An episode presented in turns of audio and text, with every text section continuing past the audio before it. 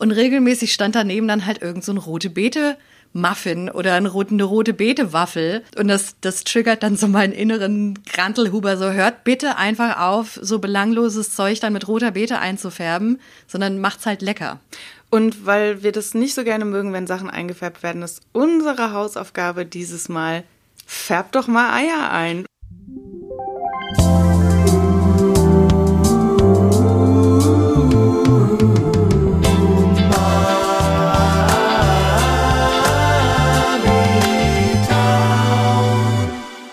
Herzlich willkommen zu Umami Town, der Podcast, in dem wir uns heute so richtig schön die Finger und Hände und alles, was wir anfassen, rot einfärben. Es geht um rote Beete. Hi Jule. Hallo liebe Anke. Und die rote Beete tatsächlich vom Verein zur Erhaltung der Nutzpflanzenvielfalt zum Gemüse des Jahres 2023-2024 gewählt worden.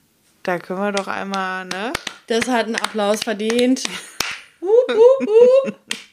Wie gesagt, ich hab, äh, ich hätte gerne rote Beete Fan-Merch, bitte. Ich habe tatsächlich ein rote Beete Tattoo. Ach, oh, oh nein, wie schön. Ich habe eine rote Beete tätowiert, inklusive Blätter. Die volle, komplette Knolle habe ich tätowiert. Das ist das beste Merch überhaupt. Und es hält relativ lange. Ja. Finde ich gut. Finde ich sehr gut. Das verwelkt auch nicht und wäscht sich nicht raus und so verblasst nur mit der Zeit so ein kleines bisschen. Und äh, dieser Verein zur Erhaltung der Nutzpflanzenvielfalt, der da diese rote Beete auf die Eins gehoben hat, die haben auch auf ihrer Website so ein bisschen was dazu geschrieben, warum sie finden, dass es jetzt die rote Beete sein muss. Die schreiben nämlich, Traditionelle Wurzelgemüse sind keineswegs gewöhnlich. So schickt sich gerade die rote Beete an, auch in der gehobenen Gastronomie salonfähig zu werden. Trotzdem ist sie den meisten von uns lediglich als Sauerkonserve bekannt. Um das zu ändern, hat der Verein zur Erhaltung der Nutzpflanzenvielfalt die tolle Knolle zum Gemüse des Jahres ernannt. Und da sind wir bei der sauer eingelegten Konserve die wir beide tatsächlich auch aus unserer Kindheit schon kennen. Ja, und ich muss über diesen, über diesen Satz auf jeden Fall nachdenken. Die rote Beete salonfähig machen. Ich glaube, dass sie längst salonfähig ist. Und die meisten von uns kennen sie als Sauerkonserve. Stimmt das überhaupt? Vielleicht kennen gerade. die meisten von dem Verein sie als Sauerkonserve. Ja, das wahrscheinlich. Weil das so The Classic auch aus den 50ern bis 80ern ist, würde ich mal sagen. Weil mich würde an dieser Stelle tatsächlich interessieren, ich muss da, also meine Birne raucht gerade, lag in meiner Kindheit und Jugend, gab Jugend, gab es da schon diesen Korb mit der vakuumierten, mhm. gegarten roten Beete im, äh, in der Gemüseabteilung vom Supermarkt. War der da schon da? Ich kann mich eigentlich nicht dran erinnern. Ich bin als Kind auf jeden Fall mit dieser süß-sauer eingelegten roten Beete. Das, das war das Ding, was ich kennengelernt habe mhm. und womit ich aufgewachsen bin.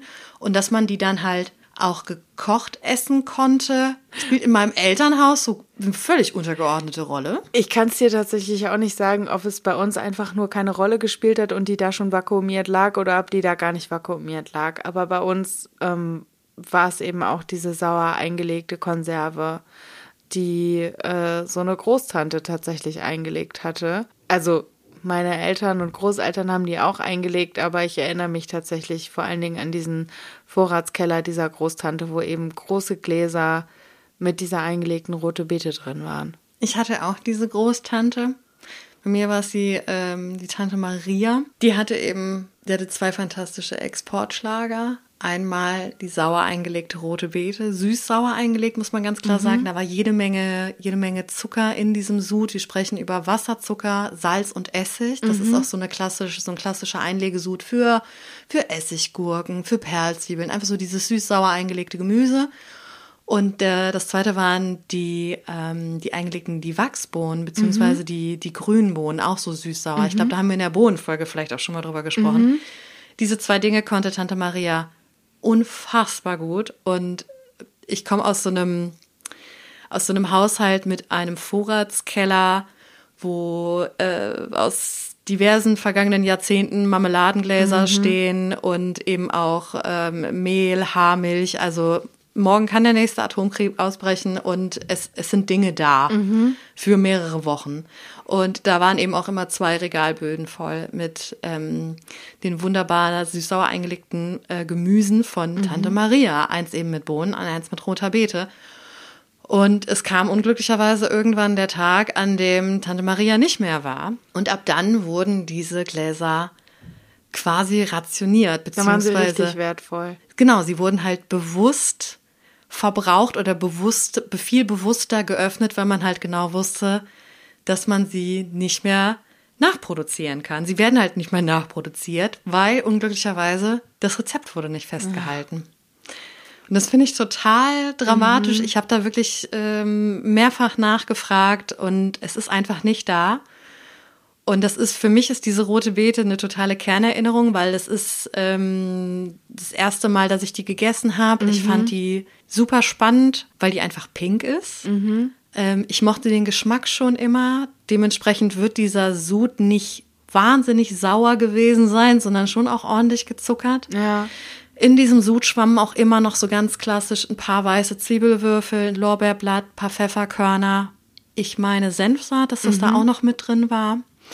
Ähm, auf jeden Fall eine, eine spitze Säure und es war auf jeden Fall immer so ein so ein Thema, weil ich habe das geliebt, wenn wir so ein Glas von dieser roten Beete aufgemacht haben und hätte das am liebsten alleine gegessen. Die war auch relativ dick geschnitten. Das war Ja. jetzt nicht irgendwie so Hatte die auch, hauchdünn.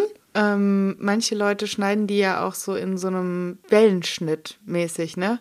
Zumindest im Supermarkt sind die auch Auf jeden öfter Fall. mal dann so wellenmäßig geschnitten. Finde ich auch total lustig, aber ähm, in mein, ich glaube, die hatte sogar einen Wellenschnitt. Wellenschnitt. Ja? Ich glaube tatsächlich. Vielleicht gab Vielleicht es das eine so Glas hatte mal einen Eisen- Wellen- einen Gemüsehobel, der dann Und, der, und, der, und beim nächsten Mal war es dann halt oder wieder so. der V-Hobel mit der glatten Klinge. Auf jeden Fall waren die Zwiebel auch, da waren Zwiebelscheiben drin. Also Ja. man, ich konnte die relativ großräumig aussortieren. An den Zwiebeln warst du früher nicht so interessiert. Nee, die Zwiebeln. Also, aber sie haben für mich auf jeden Fall schon immer ähm, quasi als Aromat sehr viel Sinn ergeben, aber ich wollte halt einfach nicht drauf beißen und sie essen. Naja, und es gab halt natürlich auch immer ähm, so einen unique äh, Nudelsalat. Man kennt ihn, man, also das ist so, so ein, eins dieser Gerichte. Du stehst, kommst nach Hause und stehst vor der Haustür und du riechst schon, es gibt den Nudelsalat. Okay. Weißt du, so eine echt irgendwie eine Form von Kernerinnerung, sowas lieb ich. Naja, äh, und es war immer so, wenn es das gab, ich habe mich tierisch gefreut und am liebsten das Glas selber äh, alleine leer gemacht und meine Schwester saß daneben und hat so, hat so Würgegeräusche gemacht, weil sie es so hart eklig fand. Naja, und das, mein absolutes Learning daraus ist, wenn ihr etwas esst, was ihr fantastisch findet und ihr möchtet das Rezept rausfinden, ey, gebt euch allergrößte Mühe, sorgt dafür, dass die Leute, die das kochen, dass die das aufschreiben, Ja. damit man es hat. Und wenn es nur grob ist, ne, dass man wenigstens weiß, welcher Essig kommt da rein, was für ein Verhältnis haben die Sachen, ähm, ist das ein brauner Zucker, ist das ein weißer Zucker, keine Ahnung. Ich meine, das ist natürlich auch oft auch so, im Rheinischen sagt man außer Lameng gekocht, aber Auf jeden Fall. ähm, halt so aus der Hüfte geschossen und das ist dann schmeckt dann auch nicht jedes Mal genau gleich, aber dass man wenigstens weiß, was kommt da in welchen Teilen rein. Ja, weil das ist, also dieses Rezept ist halt einfach weg. Tante Maria ist nicht mehr und ihre rote Beete ist auch nicht mehr. Ich habe mich mehrfach bemüht, es nachzumachen. Ich bin der Sache auf jeden Fall näher gekommen, aber ich habe es nicht so genailt und es ist halt einfach einigermaßen mühselig, sich dann halt wirklich, also sich der Sache dann immer weiter zu nähern, weil da haben wir, glaube ich, in äh, der vorletzten Folge mal drüber gesprochen oder in der vorvorletzten, dass man dann, wenn man diese Rezepte so entwickelt und weiterverarbeitet, dass man halt wirklich Buch führt und dann fängst Ja. du an an diesen kleinen Stellschrauben mit. Genau. Dann machst du einen halben Teelöffel weniger Salz, dann Ja. machst du einen Teelöffel mehr Zucker. Ja. Und das ist halt einfach, ja, Da bist kann man du machen. dann auch bei der roten Beete auch mal ein paar Jahrgänge mit beschäftigt, bis du es dann irgendwann hast, ne? Genau, und ich mag halt auch einfach dieses, weil das für mich eine Form von, ja, irgendwie Ehrerbietung ist, dass man dann halt so ein Rezept von Tante Maria einfach hat. Und es ist so klar, das ist, das ist ihr Rezept und das ist festgeschrieben. Ja. Und das wird dann so von Generation zu Generation gegeben, eben an die, die Bock haben, rote Beete sauer einzulegen. Und deswegen ist so das Learning, finde ich, schreibt eure Rezepte auf. Schreibt sie auf. Und bei der sauer eingelegten rote Beete, da sind wir ja auch bei dem, finde ich, sehr geilen Heringssalat. Wupp, wupp. Wo diese sauer eingelegte rote Beete reinkommt, wo, ja, ist das dann sauer eingelegter oder so ein Hering, so ein eingelegter Hering einfach reinkommt? Sowas Matjes-artiges ist das dann, glaube ich, oder? Es ist ein, es ist ein Matjes, also ein Salzhering, der aber gründlich wieder abgewaschen wurde. Genau.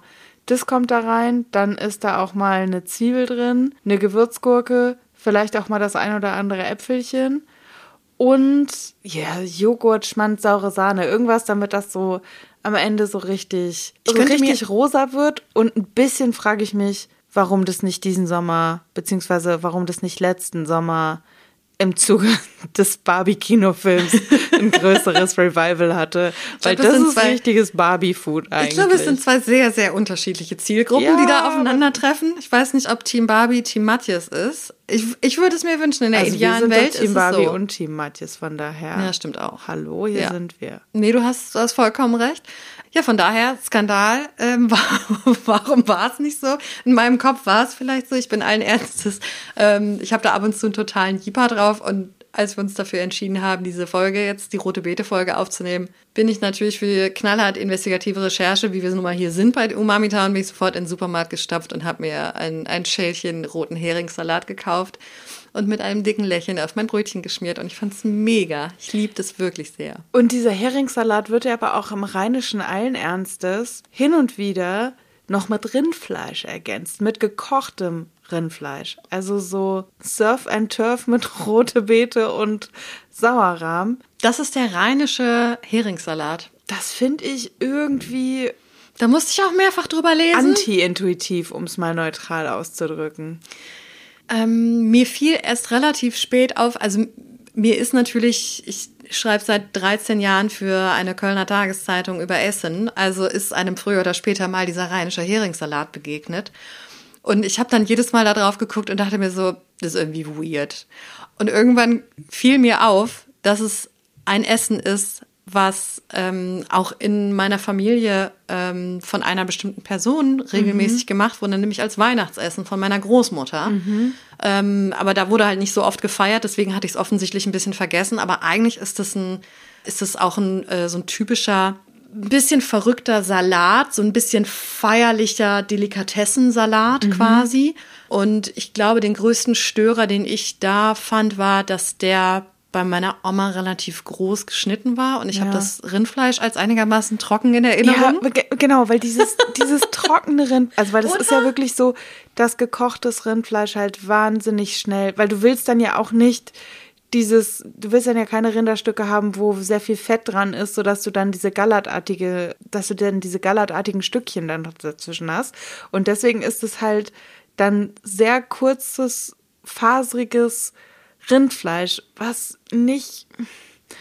Ich, ja. Ich glaube, man kann das auch echt in, in abgefahren machen, weil ich habe ja, man schon eine Schwäche für gekochtes machen. Rindfleisch. Also auch sowas wie Tafelspitz finde ich absolut fantastisch. ich meine, am Ende, ich meine, okay, Vitello Tonato wird jetzt mit Kalb gemacht, aber das ist ja im Prinzip auch, da kommt ja dann diese Thunfischpaste drauf. Also es ist schon, ne, man kann das schon machen, aber ja. Vielleicht muss man das Rindfleisch einfach dann ein bisschen sanfter anfassen, ja, als auf unsere Fall. Vorfahren getan haben. Auf jeden Fall ein bisschen, bisschen sanfter äh, und auch nicht zwei Stunden durchballern, bis es komplett grau und drüsch ist, sondern da vielleicht mal einen Moment daneben stehen bleiben und überlegen, ob ich nicht nach einer halben Stunde schon mal gucke, ob es mhm. einfach mal fertig ist. Ähm, und ich würde es eben auch aus unerfindlichen Gründen würde ich das Ganze relativ klein schneiden. Also nicht, nicht hacken auf keinen Fall, aber halt nicht irgendwie in so große Brocken. Ich würde mich der Sache nochmal annähern. Ich finde ja, dass es vom rheinischen Heringssalat mit gekochtem Rindfleisch mhm. ist der Weg nicht so wahnsinnig weit zum Lapskaus, auch ein bekanntes rote Beete-Gericht, mhm. ein bekanntes Gericht mit roter Beete. Ja. Ich habe es noch nie probiert, ich wollte es aber schon mehrfach probieren. Ja, ich habe es leider auch noch nie probiert, obwohl ich es auch wahnsinnig gerne mal probieren würde. Also letztendlich hatten wir uns auf eine ähnliche Zusammensetzung geeinigt. Wir haben nur halt eben dieses Pökelfleisch. Genau, wir haben Pökelfleisch, wir haben rote Beete und dann, also wir haben eine Essiggurke und dann ist es aber auch schon wieder so ein bisschen, manchmal kommt Fisch rein, manchmal kommt Fisch als Beilage dazu. Es kommt klassisch ein Spiegelei obendrauf und das ist eben sowas Norddeutsches slash Nordeuropäisches, was eben aus der Seefahrt kommt, weil dieses Pökelfleisch tatsächlich früher von den Seefahrern mitgenommen wurde auf die Schiffe. Rote Beete konnte man gut lagern. Rote Beete hat viel Vitamin C, eine Essiggurke auch. Und weil das eben alles gewolft wird, konnte man das eben auch essen, wenn man keine Zähne mehr hatte, weil die eben einem wegen Skorbut rausgefallen sind. Aber wir haben es halt leider beide noch nicht gegessen, obwohl wir es machen würden. Ich würde sagen, das kommt auf unsere To-Eat-Liste. Auf jeden Fall. Auf jeden Fall. Aber für mich sind da auch wieder ein, zwei, drei Komponenten, die ich einfach total gerne zusammen habe ich muss dabei immer irgendwie so ein bisschen in Richtung Osteuropa denken, und zwar die mhm. rote Beete. Dann halt dieses, äh, in Osteuropa ist es dann meistens Smetana, irgendjemand sagt Smetana und es ist sowas wie ein Schmand, eine Creme fraiche, ein Sauerrahm, sowas. Mhm. Also es ist ein Milchprodukt, was aber auch eine relativ hohe Milchsäure ja, dabei genau. hat. Das finde ich, aber auch eben diese Cremigkeit. Mhm. Ähm, dann die geile Essiggurke dabei. Ja. In, eine Riesenportion Dill da noch irgendwie mit drauf. Und dann kannst du für mich da eigentlich noch irgendwie ein Kartoffelchen und vielleicht noch ein gekochtes Ei dazu packen und ich bin fröhlich und finde es dann irgendwie interessant da, dass da ab und zu vielleicht noch mal ein Matjes vorbeikommt oder auch nicht. Weiß ich nicht, das ist so eine Aromenwelt, die, die ich sehr, sehr mag. Ein Gericht, was äh, auch wieder in dieselbe Richtung geht und offenbar auch aus derselben Richtung kommt. Und ich habe es wirklich erst in der Ausbildung kennen und lieben gelernt, ist Böf Stroganoff. Mhm. Das ist ein ein Rindergeschnetzeltes, also auch kurz gebratenes Fleisch, ähm, in so, ja, einfach geschnetzelt, äh, scharf angebraten und da ist eine braune Soße, also eine Grand Jus mhm. dabei, wo auf jeden Fall ein Löffel Senf drin ist. Wir mhm. brauchen Säure, so. Und jetzt kommen halt die richtig geilen Zutaten. Rote Beete, Essiggurke, da kommen ein paar Perzwiebeln noch mhm. mit rein. Da kommt auf jeden Fall ein dicker, fetter Klatscher, Schmand, Sauerrahm, Smetana, you name it, obendrauf mhm. und auch ordentlich Dill. Und dann ist das so eine, oh, so eine sämige Soße, die hat auf jeden Fall was Süßes. Ähm, die hat eben auch diese Säure durch diese sauer eingelegten Gemüsesorten. Die hat aber auch so was Erdiges. Mhm. Oh, und das auf einem riesigen Klecks Kartoffelbrei. oh mein Gott, ich finde es so, so gut. Ich glaube, ich habe kein Gericht so oft für mich selber nach, also nach der Ausbildung, das ist so ein, so ein Ding, das habe ich gelernt, kannte es vorher nicht und das ist etwas, was ich wirklich mir regelmäßig nur für mich mache. Aber da kommt ja auch die eingelegte rein, ne? Oder nicht? Oder kommt da so eine rohe rein? Was kommt denn da rein? Ich würde aus dem Reflex sagen, dass da eigentlich auch wieder eine Essigrote Beete reinkommt, eine sauer eingelegte. Ich mache mir aber, weil ich mit saurer Gurke, mit Essiggurke und Senf arbeite, ich mache meine mit ähm, einer gekochten mhm. rote Beete. Ja, ich finde das ganz interessant. Bei mir hat wirklich auch gekochte rote Beete lange gar keine Rolle gespielt. Also da gab es eben diese sauer eingelegte, auch so als Beilage und gar nicht so und eben als Teil dieses Heringssalates so. Ich habe während meines Studiums, das ist auch eigentlich so ein Ungericht, hat mir, ich habe ich habe äh, auch während meines Studiums im Bioladen gearbeitet zeitweise und da liegen ja dann auch die ungekochten rote Beete-Knollen irgendwie rum, weil die Ökos halt gerne vollwertig und roh und was weiß ich nicht was essen. und dann hat mir eine Kollegin irgendwie mal gemeint, hier, sie, sie raspelt die einfach grob auf der Reibe, die rote Beete, dann bedeckt sie die gerade so mit Wasser, bis die im Gar sind. Und während die kochen, kocht sie sich Nudeln. Dann kommt, ähm, dann kommt noch so ein Schwupps Sahne oder Schmand oder was eben gerade da ist da drauf auf die rote Beete. Und dann kommen eben die Nudeln. Das mussten dann auch immer kurze Nudeln sein, damit man das einfach komplett löffeln konnte, das Gericht. äh, kommt, dann kommt die äh, rote Beete auf die Nudeln. Darauf wird dann Feta gebröselt und dann, wenn man noch irgendwie 2,50 Mark hatte, kam dann noch Sesam oben drauf. Sesam und Pfeffer. Das ist irgendwie auch eigentlich so ein Gericht, wo nichts so richtig zusammenpasst, wo man auch so denkt, rote Beete ist ja dann auch, ist jetzt nicht wie eine Kartoffel, aber ist schon eher so ein Wurzelgemüse, ein bisschen, ja, so viel Stärke hat die, glaube ich, gar nicht, ne? Oder hat sie überhaupt Stärke? Keine Ahnung. Ist jetzt aber gefühlt nicht so. Ist auf jeden Fall nicht so stärkig wie eine Kartoffel, auf keinen Fall. Nee, ja. aber ist auch gefühlt jetzt eigentlich nichts, was man zu Nudeln isst und so. Habe ich mir aber während meines Studiums total häufig gemacht.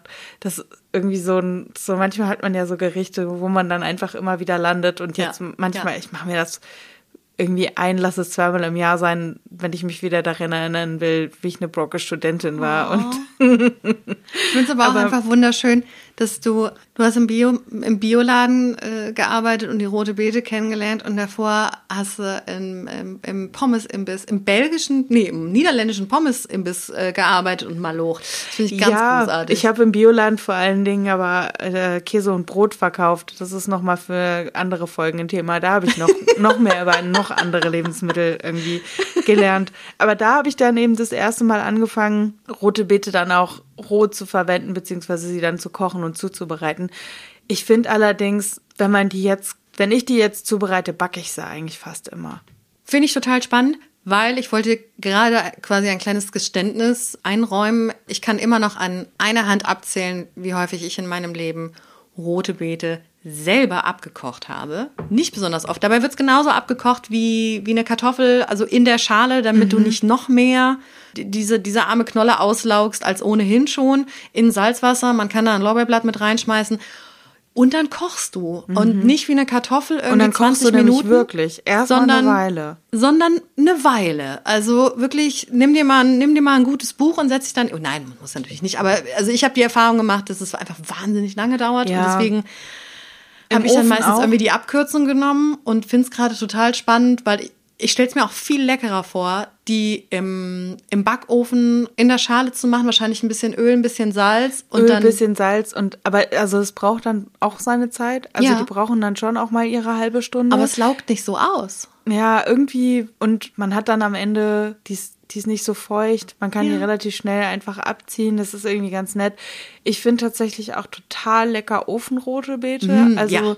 wenn man Mega. die sich einfach so in Schnitze schneidet und die dann einfach im Ofen backt, die wird natürlich nie so knusprig werden wie eine Pommes, weil die eben natürlich auch nicht so Stärke hat wie eine Ja, Kartoffel.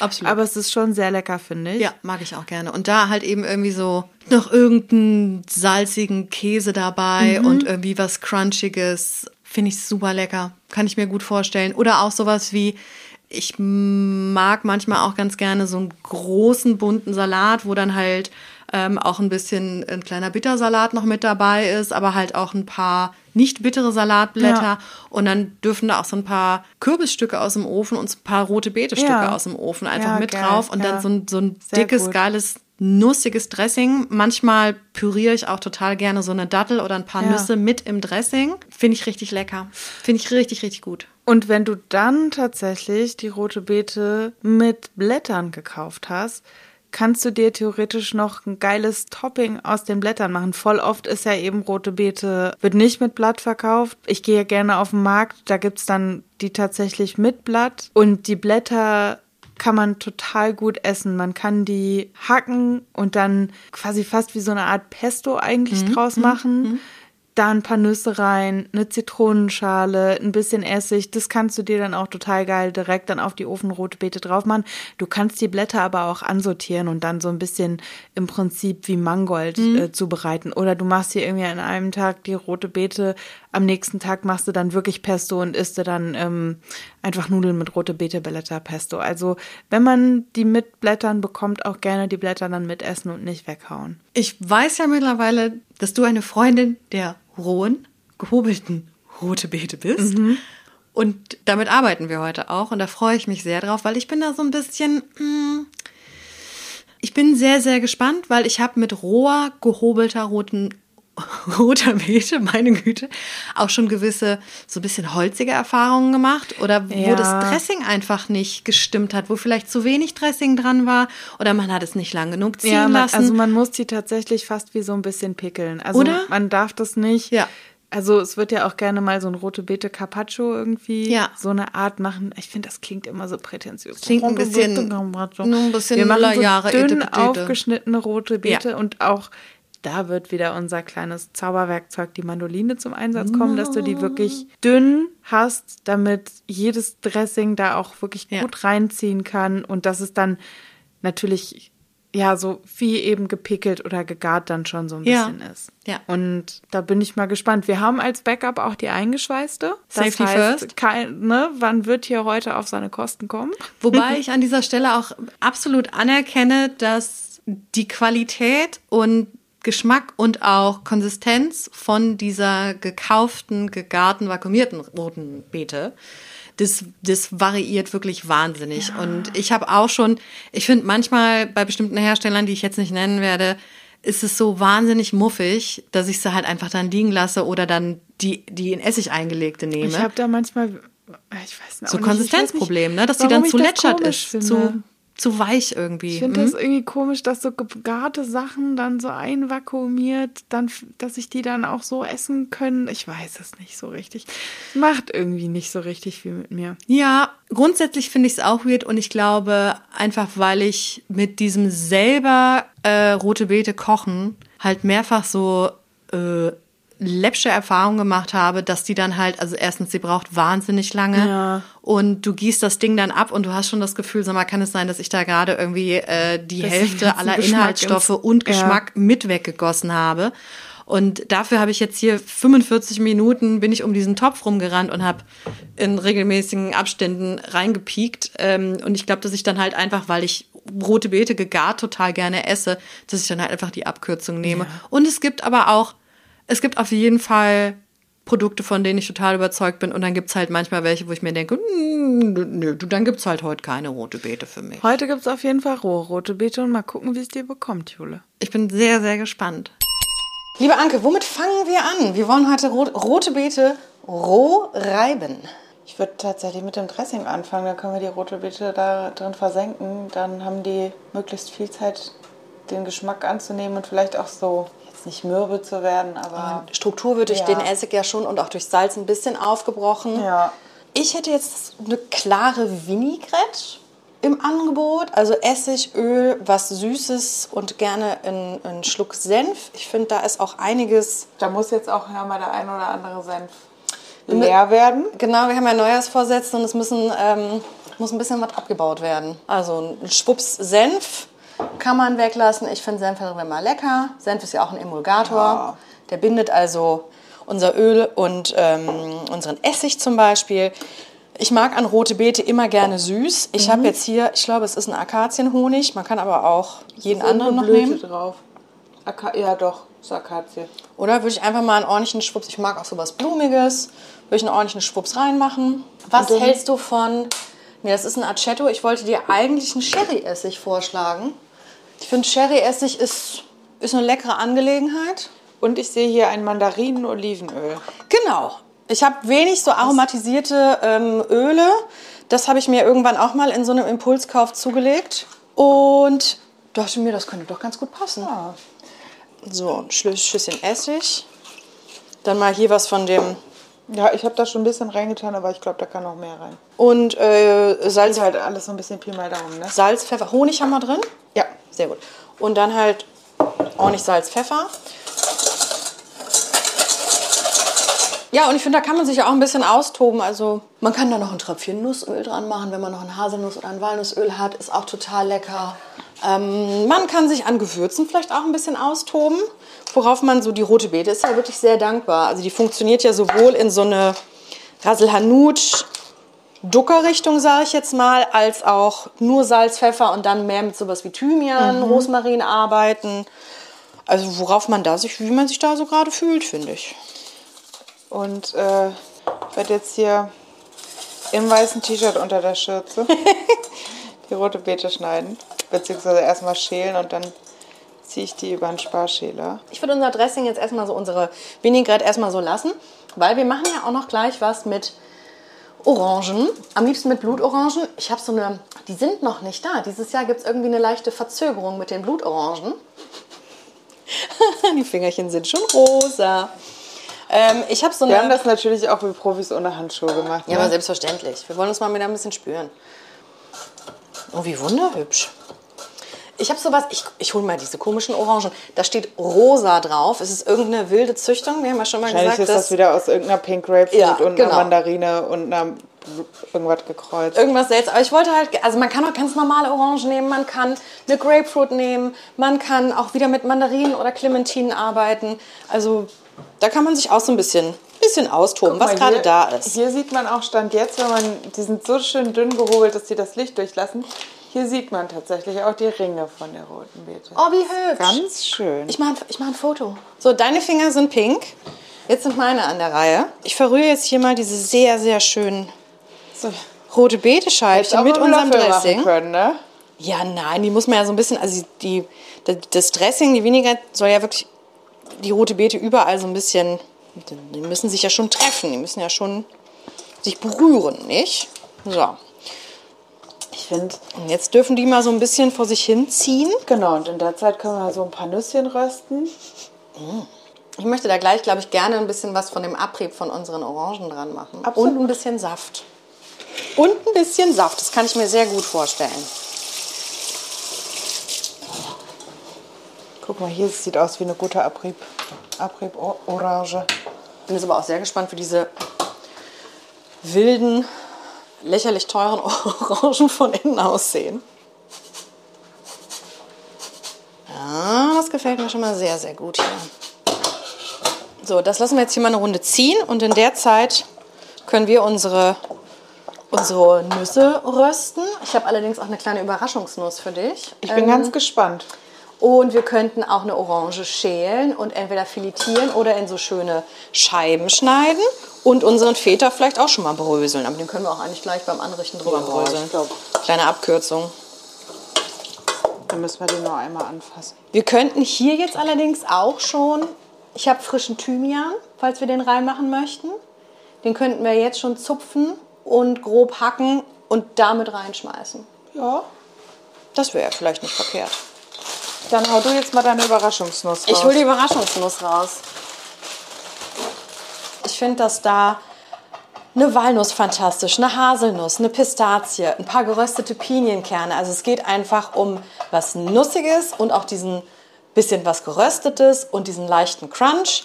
Und du Ähm, rückst und- jetzt mal bitte raus mit dieser Überraschungsnuss. Ich habe eine geile Überraschung. Also man kann natürlich ne, die Nussschublade einfach aufräumen und gucken, ah, ich habe noch so eine Handvoll Walnüsse rein damit. Man kann aber auch einfach Rauchmandeln kaufen. Das ist natürlich.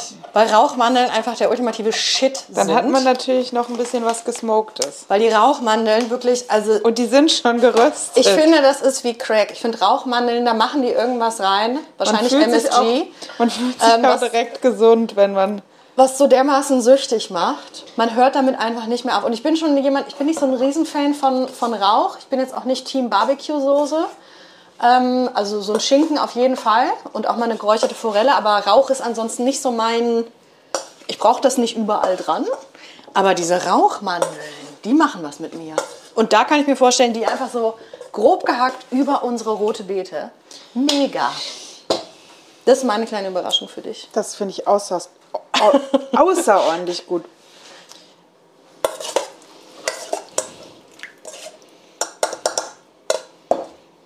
Ich würde jetzt auch mit dem Salz so bleiben. Gefällt mir sehr. Es ist total lecker.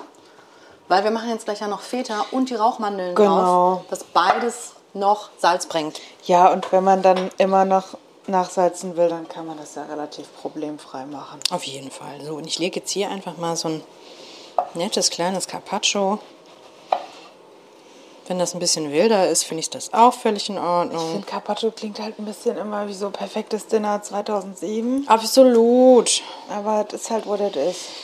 Das gefällt mir schon mal alles sehr, sehr gut. Ich habe jetzt Oh, wie schön die aussehen. Die sind tatsächlich, sehen ein bisschen aus wie kleine Pink Grapefruits. Ja, ne? Wir haben jetzt hier unser wunderbares Dressing. Wollen wir jetzt schon mal so einen kleinen Dressing-Schwenk? Da kam ein energisches Kopfnicken. So ein schönes pinkes Dressing hier. Dann würde ich, glaube ich, Feta und als letztes die Nüsse. Ne? Auf jeden Fall. Anke, da haben wir unser Kunstwerk auch schon wieder ne, nicht zerstört, sondern wir haben es verändert. Dekonstruiert. Wir haben es dekonstruiert, ganz genau. So, jetzt geht's hier ans, ans Probieren. Ich freue mich. Ich bin ganz gespannt, wie die die, rote, die rohe rote Beete bekommt. Mir gefällt das sehr gut. Die hat wirklich viel mehr, obwohl die ja so super dünn geschnitten ist und jetzt schon seit einer Viertelstunde in diesem, dieser Vinaigrette liegt, hat die immer noch eine Form von Biss. Das ist auf jeden Fall nicht dieses Holzige, was ich leider schon ein paar Mal erleben musste, was mir gar nicht gefällt. Weil ich finde, dann schmeckt die auch irgendwie nach ganz wenig. Weißt du, wenn die so roh runtergehobelt, dann ist man irgendwie so mit dieser Konsistenz überfordert, dass man gar nicht so richtig dahinter kommt, was schmeckt man denn da eigentlich noch irgendwie. So gefällt mir es auf jeden Fall sehr, sehr gut. Ich mag dieses ähm, Zitrus-Thymian-Dressing da dran sehr, Ja. sehr gerne.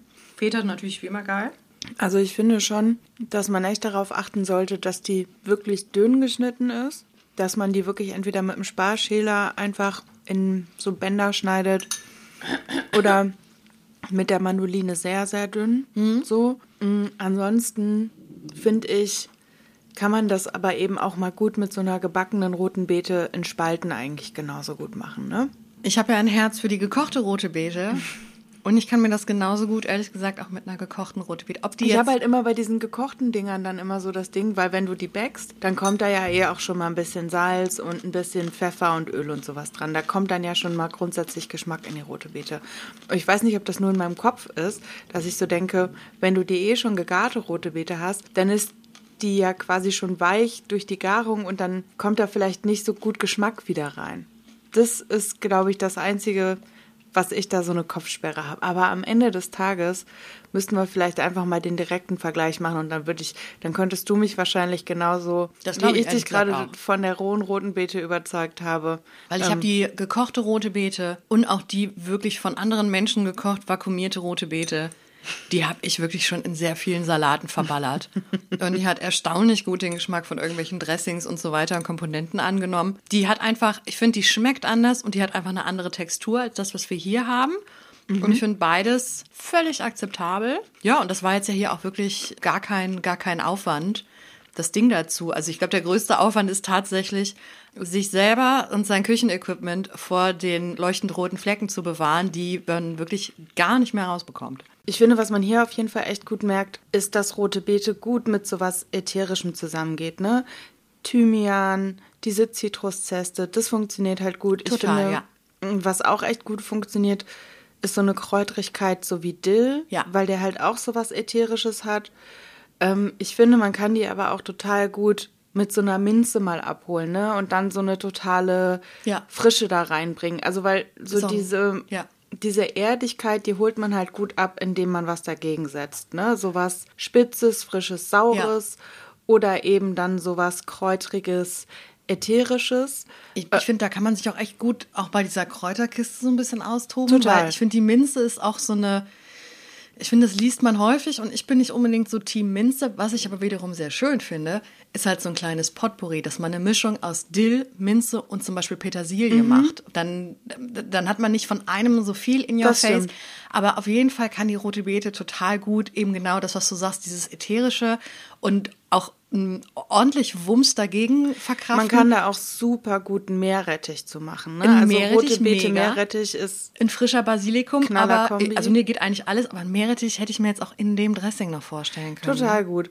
Und was ich tatsächlich auch schon mal gemacht habe, in schwedischen und dänischen Supermärkten, da gibt es Lakritzpulver, also Süßholzpulver. Ja, ja. Das hat ja auch sowas Süßes, aber so leicht Anismäßiges. Absolut. Und als ich so eine ofenrote Beete mal gemacht habe, habe ich davon so ein bisschen, also jetzt nicht super viel, aber davon so ein bisschen ähm, einfach in die Marinade reingegeben. Ja. Und das war schon auch ziemlich geil. Das ist jetzt natürlich, also wenn man das mal ausprobieren will, ist das halt irgendwie ganz cool. Ich glaube, in deutschen Supermärkten, wahrscheinlich kriegt man es hier eher so im Internet oder. Was ich mir aber auch super vorstellen kann, in, in die Richtung gehend, ist so eine, entweder mit in den, im Backofen mit in das Öl reingeben Mhm. o- oder halt bereits geröstet oder gemahlen hier mit in die Vinaigrette ist so eine Fenchelsaat. Oh ja. Kann ich mir super vorstellen. Oder auch so, ja, so angeröstet als Crunch dann fast Genau, drüber, ne? genau. Ich kann mir das auch mega gut mit so einer, mit so einer gerösteten Koriandersaat vorstellen. Mhm. Da kann man ja auch so ein, ähm, so ein, so ein Crunch oder auch was mit Koriandersaat, die Nüsse und da so ein bisschen Zucker mit in die Pfanne Ja. und das zusammen karamellisieren und da so eine Art Krokant draus machen. Mhm. Also ich finde, dass die rote Wede so, dies, ich, Trägermedium ist gemein, die kannst du einfach mega gut kombinieren, weil die nimmt viele Sachen gut an und die bringt einfach so diese Erdigkeit, die hat was Süßes. Und die hält aber auch die Konsistenz gut. Das ist Total. schon auch, also, ne, das finde ich ist schon auch eine positive Eigenschaft, wenn es an so ein Trägermedium dran geht. Und ich glaube eben wirklich, dass viele Leute sich eben so an dieser Erdigkeit dann oft stören und die deswegen vielleicht auch nicht so beliebt teilweise ist, aber dass man die halt wirklich gut abholen kann und da gut auch wirklich, wenn man mal so ein bisschen mit Säure spielen will, ich finde, die verträgt auch mal ein bisschen Schärfe. Total. Das kann man auch irgendwie total gut machen. Absolut. Man Hier, kann da auch mal mit einer. Tahini-Soße dran gehen oder sowas, mit einem Chili Crisp noch oben drauf. Genau, so. wenn ihr da noch was übrig habt von der äh, vorletzten Hausaufgabe, Ja. da kann man auch super sowas einfach mal drauf machen. Also, ne, wir schreiben euch das ähm, Rezept, wie wir es jetzt gemacht haben, in die Show Notes, aber versteht es auch wirklich sehr, sehr gerne als äh, Serviervorschlag, als Inspiration, Genau. als nehmt doch einfach das, worauf ihr Bock habt, was gerade da ist und was auch gerade Saison hat und so. Habt ihr gerade irgendwie mehr Lust auf, auf eine Haselnuss anstelle von einer Walnuss oder doch eher der Pinienkern? Also es sind, sind ganz viele wunderbare Möglichkeiten, was man, was da alles irgendwie gut zusammenpasst und womit man da so ein bisschen rumspielen kann und kann so Rezepte für sich selber so ein bisschen anpassen. Das finde ich, und da ist die rote Beete super dankbar. Von daher sind wir wieder beim Thema Merch. Ich hätte gerne rote Beete Merch. Fan-Merch, bitte. Ich bin tatsächlich immer noch stolz darauf, dass ich es geschafft habe, Stand jetzt auf meinem weißen Oberteil noch keine Flecken zu haben und daraus noch kein rote Beete-March gemacht zu haben. Ich musste gerade mein, ähm, ich musste mein Oberteil gerade einmal kritisch beäugen, weil ich kann das grundsätzlich eigentlich nicht von mir sagen. So ein so ein Spritzerchen kriege krieg ich immer noch irgendwo ab. Und ich finde, damit könnten wir reden ja eigentlich immer gerne über unser liebstes äh, Gadget. Ich möchte an dieser Stelle trotzdem nicht irgendwie sowas wie einen Plastikhandschuh zu unserem Gadget für die rote Nein. Beete machen. Also, und nein. muss, guck dir meine Finger an. Sehen tipptopp aus. Die sind ich meine, du hast eine geschält oder zwei waren's. Deswegen, wenn man sich dann, okay, ich kann es verstehen, wenn man so eine Kiste vor sich hat, Ja. ja gut, okay, aber wann hat man denn bitte mal eine Kiste Aber rote für den Beete Hausgebrauch? Genau. kann man das gut ohne machen, finde ich. Ja, das geht. Aber wir haben jetzt dieses Mal ein De-Influencing und kein Influencing. In du. in klitzekleinen, klitzekleinen Fehlkauf kann man auch mal machen. Und zwar möchte ich in diesem Zusammenhang quasi das weiße Küchenarbeitsbrett dazu benennen. Das ist so, finde ich, ein absoluter Fehlkauf. Also ich bin bei Kunststoffbrettern in der Küche sowieso sehr vorsichtig. Also so, es muss eins sein, was von vornherein auch eine etwas rauere Oberfläche hat. Ich habe schon mit vielen Brettern gearbeitet, die oben super glatt waren. Und dann rutschst du mit dem Messer wirklich ab. Und das finde ich ist saugefährlich. Auch gerade wenn du dann irgendwie sowas, sowas Flutschiges mit viel Öl oder mit viel, viel Wasser Oder was schneidest. sehr Hartes oder sowas. Genau, Ne? und das ist echt deswegen auch, also wenn so ein, so ein Kunststoffbrett, wenn das zu glatt oben so richtig rutschig ist, ich, ich würde es nicht kaufen, sondern gucken, dass es so eine leicht angeraute Oberfläche hat. Und das nächste ist, natürlich ist weiß irgendwie, man denkt, das ist gut, weil man dann halt sieht, wenn es noch schmutzig ist, aber, ja, aber es ist auch schlecht, weil Ja. man dann alles sieht, was man da jemals drauf geschnitten Vollkommen hat. richtig, Und weil dann selbst wenn es schneidest du da. sauber ist, es hat dann irgendwann so eine beige, braun, Ja. dunkelrote Grundfärbung, Ja. wo man auch nur so denkt, so, Weiß ich nicht, Digga, weiß ich Mhm. nicht. Ja, und halt so eine rote Beete ist sowas. Also ich pack meine Kunststoffbretter, ich pack die in die Spülmaschine und ich hau da auch regelmäßig sowas wie Natron und Backpulver und so drauf. Also ich guck schon, dass das bei mir alles irgendwie hygienisch und sauber und tralala ist. Und trotzdem gerade so färbende Sachen wie rote Beete oder man muss auch so ein, so ein Kurkuma auch wirklich nur von weitem einmal angucken und alles Der ist muss neben gelb. dem Brett das kriegst du nie wieder von Ja. diesem weißen Brett runter. Und dann ist das halt, dann hast du halt genau in dieser Mitte, wo sich ja dann auch manchmal dann so diese leichte Schneidekuhle bildet. Genau da nutzt das Brett nicht nur am meisten ab, sondern es bildet sich halt genau dieser wirklich usselige Klecks in der Mitte, diese, diese, diese Verfärbung. Und deswegen ist für mich ähm, der allererste Fehlkauf bei Umami Town ist für mich ein weißes Küchenarbeitsbrett so aus Kunststoff. Bitte überlegt da nochmal, ob ihr nicht vielleicht eine gedecktere Farbe nehmen wollt. Wie gesagt, Kunststoff finde ich grundsätzlich gut, gerade auch wenn man irgendwie mit Geflügel oder Fisch arbeitet. Äh, ansonsten, ich bin absolut Team Holz. Ich arbeite am allerliebsten auf Holzbrettern, Ja. die einfach auch, da können wir auch eine Spezialfolge mal drüber machen, die ja dieses quasi sich selbst reinigende des Holzes einfach mitbringen. Also das ist nichts Unhygienisches. Ähm, aber ich kann natürlich total verstehen, gerade wenn man mit sowas wie einfach Fleisch, Geflügel, Fisch arbeitet, dass man das gerne auf Kunststoff macht und das einfach anschließend in die Spülmaschine Ja, schmeißt und gut ist. voll. Das wäre mein, ja, meine eben nicht Kaufempfehlung. Das wäre mein Fehlkauf. Das weiße Küchenarbeitsbrett. Du hast auch noch eine Hausaufgabenempfehlung. Witzigerweise, als wir über die rote Beete im Vorfeld gesprochen haben, hast du gesagt, du hast das, wenn Leute Sachen mit roter Beete einfärben. Ja, ja auch gerade so im oh, in der Patisserie. Ich weiß, jetzt jetzt mache ich ein Fass auf und es gibt mit Sicherheit fantastische Patissiers, die da großartige rote Beete Konstruktionen zaubern, die auch ganz lecker sind. Ich habe da irgendwie einen Störer im Kopf und ich finde es ganz häufig furchtbar, wenn dann irgendwie mit roter Beete der Waffelteig eingefärbt mhm. wird. Oder halt irgendwelche Muffins mit roter Beete. Naja, vor allen Dingen, wenn es halt nur für die Farbe ist. Ne? Das ist dann halt so ein bisschen. Ich finde das schon okay, wenn man so das Konzept des Rüblikuchens zum Beispiel nimmt und sagt, Mhm. Da hat man auch hier eine Wurzel, die man reibt und die dann in den Kuchen kommt. Das kann man ja, finde ich, auch auf die rote Beete übertragen. Wenn das dann irgendwie für so eine Saftigkeit sorgt und in einem Schokoladenkuchen sieht man es dann vielleicht auch gar nicht so doll. Das erkenne ich dann schon auch an. Ich finde auch, wenn man mal in so experimentellere Desserts reingeht, dann kann ich mir auch rote Beete als Dessertbestandteil tatsächlich vorstellen. Fall. Aber es geht jetzt natürlich wirklich so um diese. Ich glaube, äh, der Barbie-Film ist gerade ins Kino gekommen und plötzlich sind alle Frostings und Waffeln und alles pink. Ja, und ich glaube, da kommt so ein bisschen, ah, ich habe dann in manchen Momenten halt so einen, so einen inneren, so einen kleinen, ich mag das bayerische Wort Grantelhuber sehr, sehr gerne. weil es genau das trifft. Das ist genauso dieses ich so rante, Style over Substance. Ich, ich rante ohne Ende über Bananenbrot und habe mich wirklich schon häufig dabei erwischt, wie ich irgendwie in einen Café reinkam, habe in die Vitrine geguckt und mir dachte, ich mir scheiß Bananenbrot nie. Und dabei hat das Bananenbrot das ja eigentlich überhaupt gar nicht verdient, aber ich habe halt in meinem Leben schon so viel beschissenes Bananenbrot gegessen, wo halt jemand einfach nur davon gehört hat und ah, das ist jetzt gerade Trend. Ja. Und ähm, cooles veganes Konzept, tralala, und hat dann halt wirklich irgend so ein völlig austauschbares Gummiding da in die Theke gelegt. Und regelmäßig stand daneben dann halt irgend so ein rote Beete Muffin oder eine rote, eine rote Beete-Waffel. Und das, das triggert dann so meinen inneren Grantelhuber. So, hört bitte einfach auf, so belangloses Zeug dann mit roter Beete einzufärben, sondern macht's halt lecker. Und weil wir das nicht so gerne mögen, wenn Sachen eingefärbt werden, ist unsere Hausaufgabe dieses Mal, färb doch mal Eier ein, weil es sieht voll cute aus. Genau. Das ist, das ist meine Antwort da, darauf. Jetzt reißt euch doch bitte mal alle zusammen und hört auf, Dinge mit roter Beete einzufärben. Ach, übrigens, meine Hausaufgabe ist, wollt ihr nicht mal Pink Deviled Eggs machen? Wie wär's denn damit? Ja, Anke, ich hab's, ich hab's, ich hab's erkannt, du hast mich erfüllt. Aber es ist hübsch, hey.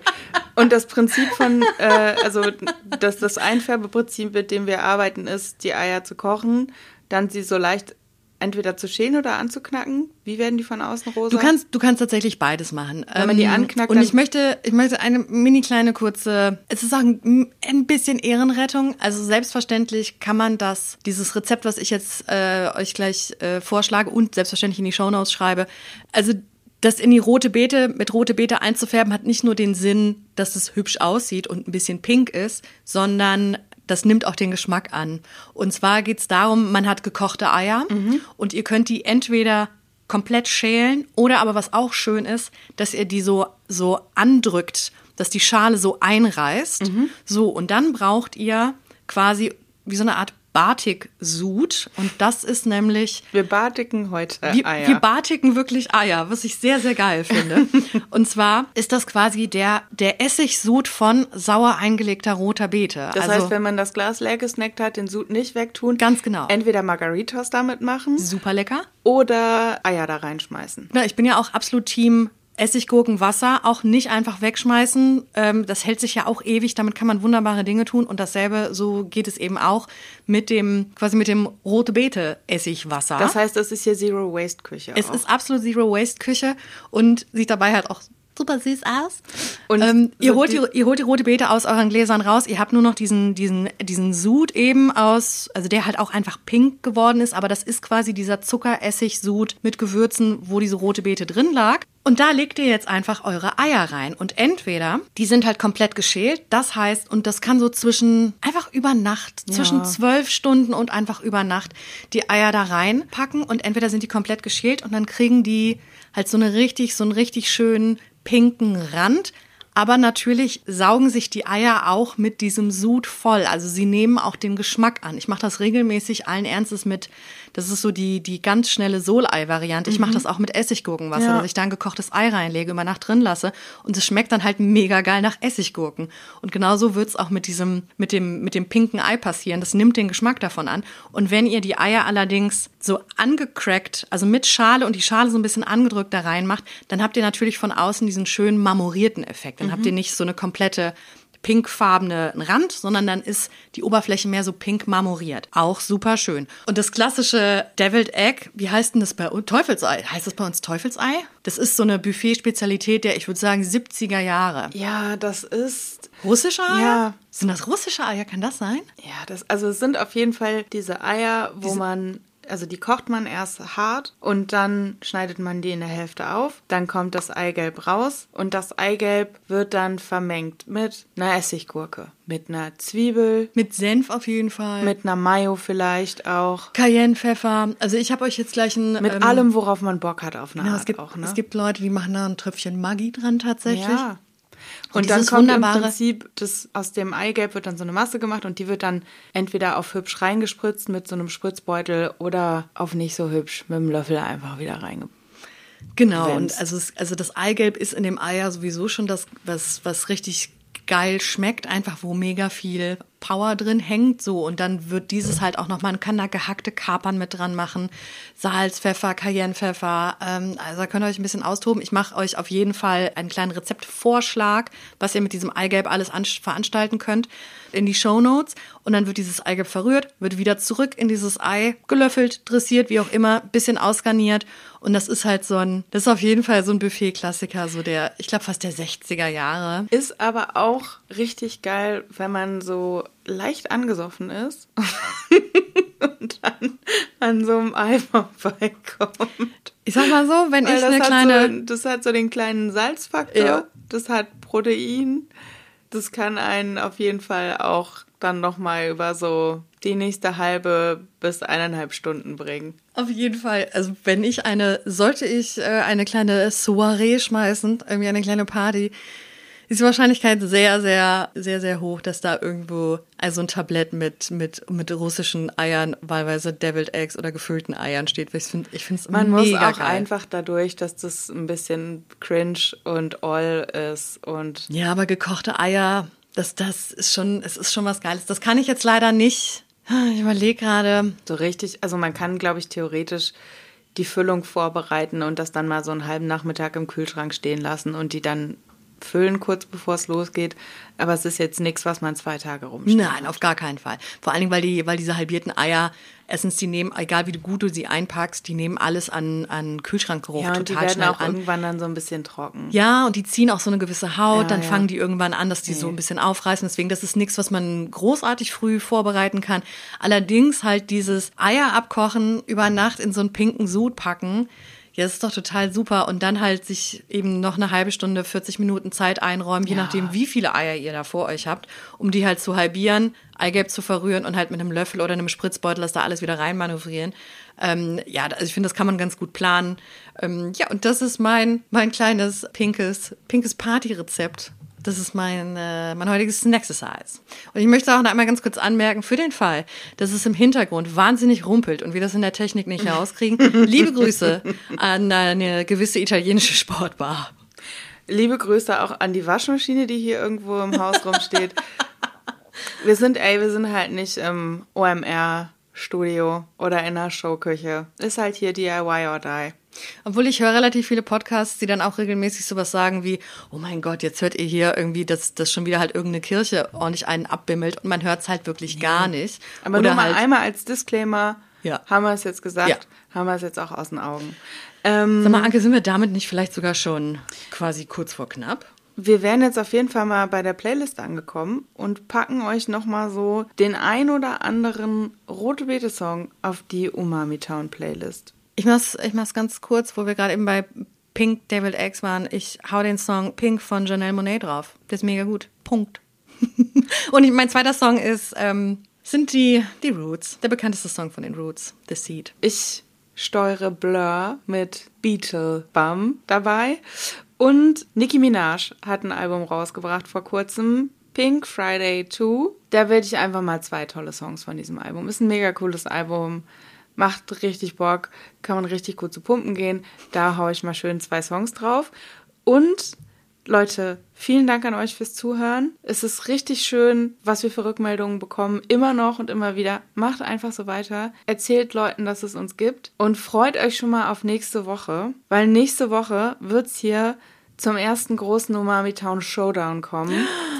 Ich werde mich dem Sellerie stellen. Ich bin so dermaßen aufgeregt. Oh mein Gott, ich, ich freue mich so. Oh Gott, Ja, ich, ich möchte ich sag so mal, sehr, dass du Sellerie liebst. high, Ich möchte, dass du Sellerie Leg dich richtig ins Zeug, Oh Gott, ja. dass du hier richtig abdeliverst, Ja. dass ich da rausgehe und sag, Sellerie, das liebe ich ja nur. Auf jeden das Fall. liebe ich ja nur. Wird wahrscheinlich nicht passieren. Ich werde dir eine kleine Deko schön. für dich basteln. Also ich werde dir Luft so mit so einem Sellerie-Ding zufächeln. Also es wird ganz groß. Mein Doch, nächstes Tattoo das. wird dann ein Stangensellerie, der so einmal das ganze Bein lang geht. Yes, da komm ich ich habe aber mit. Angst und hab Bock drauf. Oh, wie wunderschön.